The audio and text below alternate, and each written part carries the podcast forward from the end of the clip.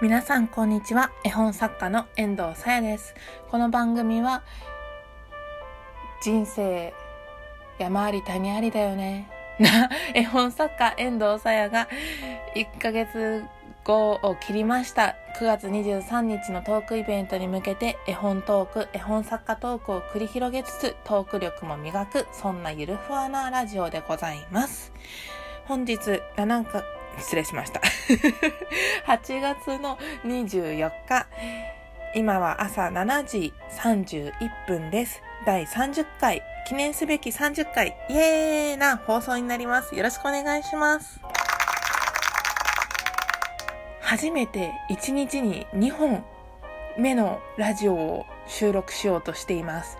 この記念すべき30回何を話すのかと言いますと、はい。さ 先ほど、えー、順調にいけば29回目の配信をしているかと思うのですが、そのお話の続きになります。ちょっとね、あまりに尻切れとんぼすぎる終わり方をしてしまったんですけれども、まだまだ話し足りないお話、私が書いたディアデムという作品についての思いを、これからまあ、分ぐらいかけて つらつらとお話ししていけたらいいなと思いますということで、題して、ディアデムって何よということで、その2の回でございます。イエーイよろしくお願いします。はい。で、えー、先ほど、まあ、ディアデムについて話そうと思ったきっかけとか、あとはディアデムの、まあ、ストーリーのあらすじみたいなのは少しお話しさせていただいたんですけれども、あらすじについてもう一度、あの、ラジオが変わっちゃったんでね、回が変わっちゃったのでお話しすると、もうすぐ大人2歳になるお馬ちゃんデムが主人公です。で、まあ、デムの住んでいる王国があって、で、その王国の国民はみんな王冠をかぶって暮らしています。王冠っていうのは、あの、金、金、金ではなくてもいいかもしれないが、まあ、冠のことですね。王冠をかぶって暮らしています。そその国の王様はペンギンちゃんなんですけど、そのペンギンが、国民は王様と同じ権利を持っているということで、まあ、始めたそうですね、その国民である証みたいなものなんですけれども、レムはその国をとても愛しているんですね。ただ、小さな頃にその王冠をなくしてしまうんです。で、お父さんお母さんに王冠はどうしたの？って聞かれるんですけど、あれは大事なものだから僕大事なところにしまってあるんだとかって言って、王冠をなくしたことを話さないまま、もうすぐ大人になろうとしているんですね。で、大人の儀式と呼ばれるものがあって、いわゆる成人式みたいなものなんですけれども、その時に子供の頃、生まれた頃にもらった王冠と大人の王冠を交換するという、まあ、イベントがあるわけです。でも、デムにはその王冠がなく、もしそのことがみんなにバレたら嘘がバレたら僕はどうなってしまうのか国を追放されてしまうのかでもこの国はとても好きなんだということでこうモヤモヤしながらどうやって、まあ、儀式の日を乗り越えていくのかというのが大まかなあらすじになります。それを書いたのがちょうど5年前の馬年の時でして、まあその時2013年ですね。発表したのは7月から8月、遠藤が初めて展示というのを主催というとあれですけど、その2人展ということで私ともう一人の作家さんと、まあ、あの練馬にあるママリモカフェさんというところで展示をしたのをきっかけに作品を発表しました。はい。で、そのディアデム書いた、まあ、きっかけというのは、実はそこまで鮮明には覚えてはいないんですけれども、その展示をするのが馬年で、で、かつ、練馬っていう場所での展示だったんですね。練馬っていうのは漢字で書くと、その、練り物、練り物というとあれですね。あの、ねるねるねるねの 糸辺に東と書くねるに、馬はあの動物の馬と書いて練馬という場所だったんですけれども、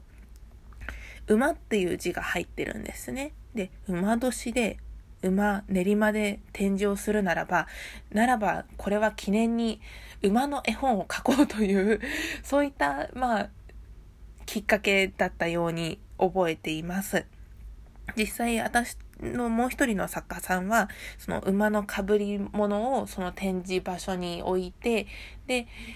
いらした方はぜひそのかぶり物をかぶって写真を撮ってみてくださいみたいなフォトジェニックなことをまあ考えついていたのでじゃあ私もっていうことで鹿のかぶり物を用意して馬鹿と揃えてまあその展示に来てくださった方は写真を撮っていってくださったりしたっていう懐かしいですね。そういった展示でございました。7月と8月というまあ2ヶ月間のロングスパンその展示をさせていただいて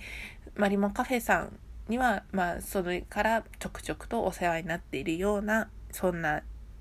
状況なんですけれども。はい。でその、まあ、デムちゃんがなくし物をするというストーリーについては遠藤もなんかその頃ちょっと家族とあまり折り合いがうまくいっていなくてどこにも居場所がないような職場と職場が2つまああのその時遠藤はボランティアもしていたので職場とボランティアと家とあとまあその時通っていたいくつかの場所図書館とかぐらいを転々としながら家の中で、まあ、肩身狭く絵を描いていたような状態だったんですね。家の中でもで外でもま文章を考えながら生活していたような状態で展示が決まってで遠藤は絵本作家として今後活動していきたいけれどもこの展示が少しでもそのマリモカフェさんやあの皆様のその心に残るようなそういった展示になればいいなっていうことを思いとして込めながら作品を作っていたんですね。でその展示で発表した作品の一つがディアデムだったんですけれども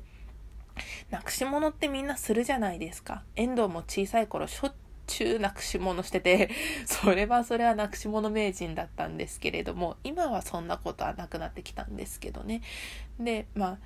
小さい頃のなくし物って本当にその血の気が引くというか遠藤はなんかその変に真面目だったのでなんかなくし物しちゃいけないって分かってるのになくし物をするタイプだったんですよ。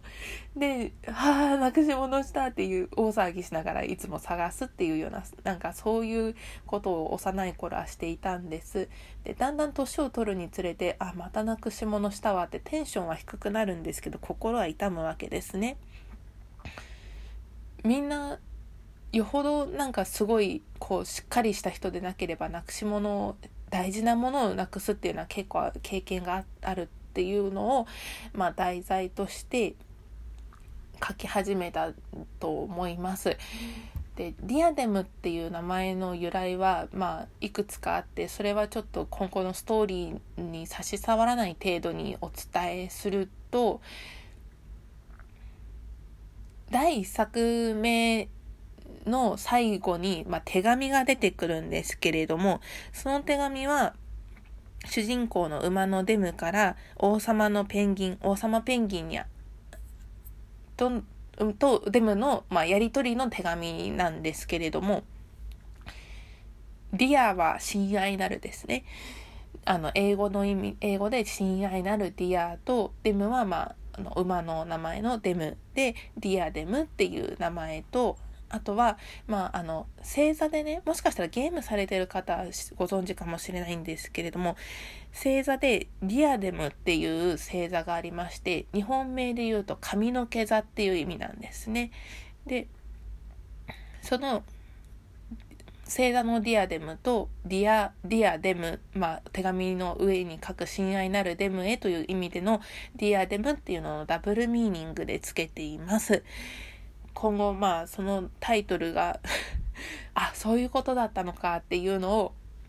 響くようなそういったまあ作品にしていけたらいいなと思いつつ今4作目まで発表してまして5作目を書いてます。はい。実はね文章は10作目までできてるんです。でもまだ終わってないんです。まだストーリー自体は収束してないです。どれくらい続くのか作家の私でも分かりません。はい。まあぼちぼちと絵をつけていけたらいいなと思っているそういったところでございますね。あよかった。ディアムデムについて少し語れましたね。実際その先ほども少しお話ししたんですけれども11月に行われる文学フリマ東京というところで